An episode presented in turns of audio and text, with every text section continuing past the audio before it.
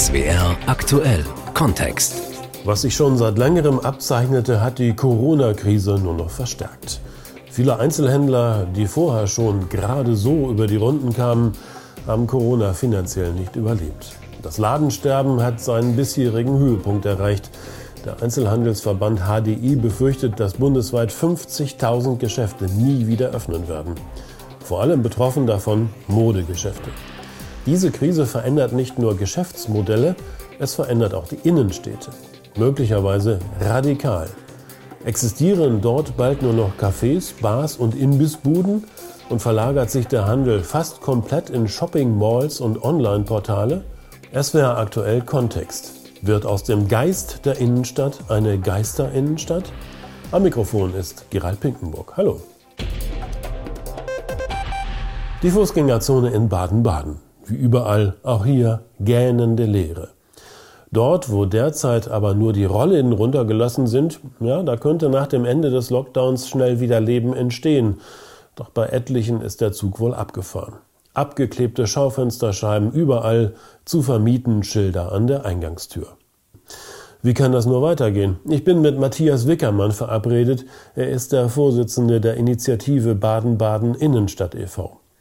Wickermann selbst betreibt ein Schuhgeschäft, aber nicht im klassischen Sinne. Bei ihm gibt's Schuhe nach Maß.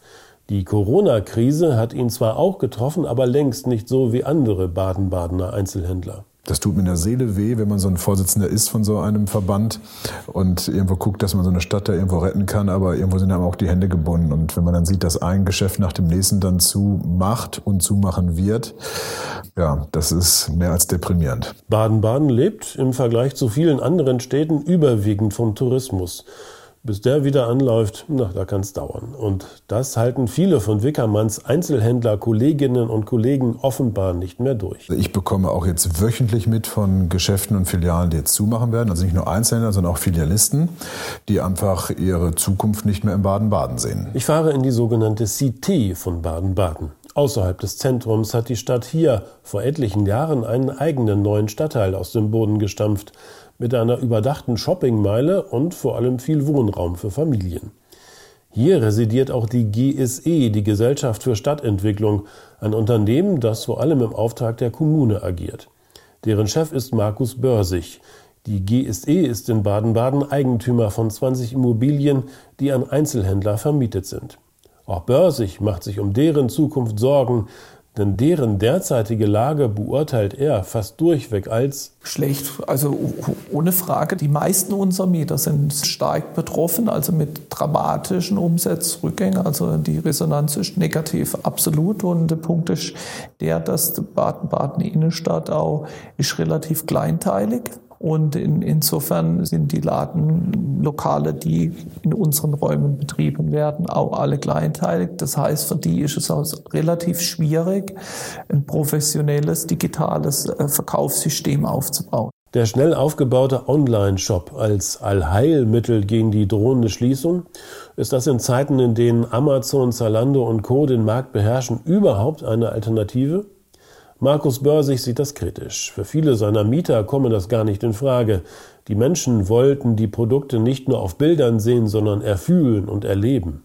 Einfach zu sagen, ich mache jetzt digital und kopiere irgendwelche großen, die wir alle kennen, das funktioniert nicht. Und insofern tun die sich momentan extrem schwer und ich glaube eher, dass die Chance daran bestehen, dass die sich überlegen, Sondergeschichten zu machen. Wie biete ich einen besonderen Lieferservice an? Oder ich nutze vielleicht die Digitalität auch, aber ich nutze nicht, um Ware zu versenden, sondern zu zeigen digital, was passiert in meinem Laden. Nochmal als ein Beispiel. In der Corona-Zeit haben sich die Menschen noch mehr als ohnehin schon an Online-Bestellungen gewöhnt.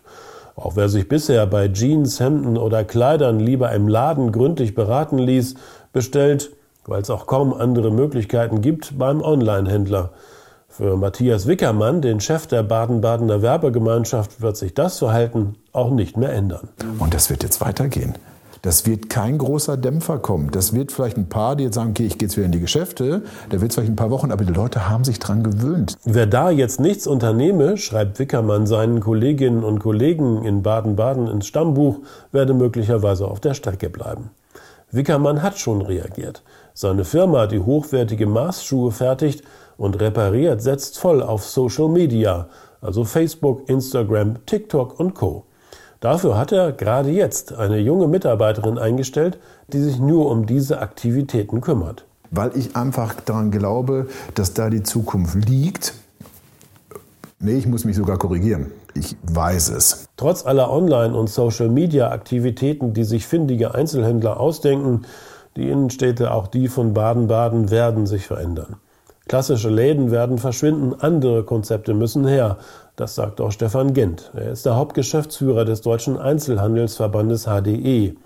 Er kann sich sogar vorstellen, dass die Kommunen zum Beispiel leerstehende Gewerbeimmobilien übernehmen. Es geht nicht darum, dass dauerhaft dann die Kommune, der Staat dann in die Immobilienwirtschaft eingreift. Aber ich glaube, für den Staat ist es einfacher, solch ein Grundstück zu übernehmen, es zu entwickeln, die baurechtlichen Voraussetzungen zu schaffen. Das ist ja auch ganz wichtig.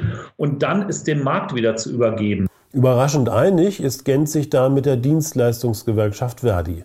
Bernhard Franke ist für den Handel in Baden-Württemberg zuständig und fordert auch eine zumindest vorübergehende Art Verstaatlichung. Man muss Grundstückspolitik machen, man muss Raumplanung machen und man muss auch ein bisschen darauf achten, welche Auswirkungen Ansiedlungen haben. Ja, ob ich die Innenstadt stärke oder ob ich sie schwäche, das habe ich als Kommune natürlich nicht vollständig, aber doch mit einigen Instrumenten in der Hand, um da Einfluss drauf zu nehmen. Wenn man nichts tut und es dem Markt überlässt, dann wird man Entwicklungen haben, wie man sie heute in den USA, auch in Großbritannien oder in anderen Ländern schon beobachten kann, dass wir tote, leere Innenstädte haben, wo es im Prinzip Fehlnutzung gibt, wo Spielhalle sich an Änderungsschneiderei und Apotheke und so was reiht, aber alle attraktiven Einkaufsmöglichkeiten im Prinzip dort eingehen und, und verkümmern. HDE-Chef Gent hat sogar eine Idee, wie man Immobilien verändern könnte.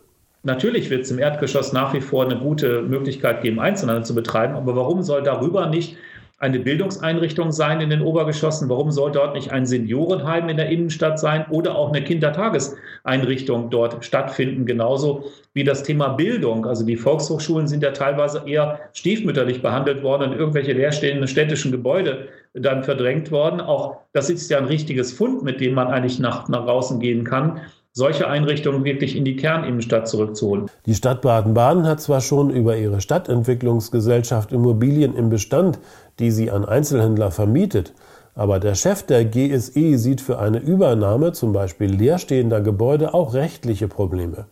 Allerdings versucht die Kommune dort zu sanieren, wo sie befürchten muss, dass hier die Stadt an Attraktivität verlieren könnte in der Innenstadt haben wir ein Sanierungsgebiet ausgewiesen, um da städtebaulich quasi Einfluss zu nehmen, Verbesserungen zu erzielen. Wo wir ja sehen, das sind gewisse Missstände im öffentlichen Raum, unsanierte Gebäude, wo wir ein Sanierungsgebiet jeweils ausgewiesen haben, um genau diese Verbesserung zu erzielen. Für die Kurstadt Baden-Baden erhofft sich Matthias Wickermann als Chef der Werbegemeinschaft zumindest, dass sich etwas ändert, wenn der Tourismus wieder anläuft. Denn die Stadt am Schwarzwald lebt davon wie kaum eine andere. Ich glaube, aufgrund von Corona wird auch der Tourismus sich auch noch mal ändern, auch innerhalb von Deutschland. Und da sehe ich auch langfristig Baden-Baden als eine der Städte, die als, als Gewinner da hinten rausgehen.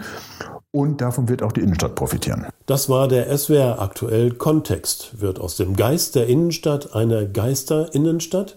Am Mikrofon war Gerald Pinkenburg.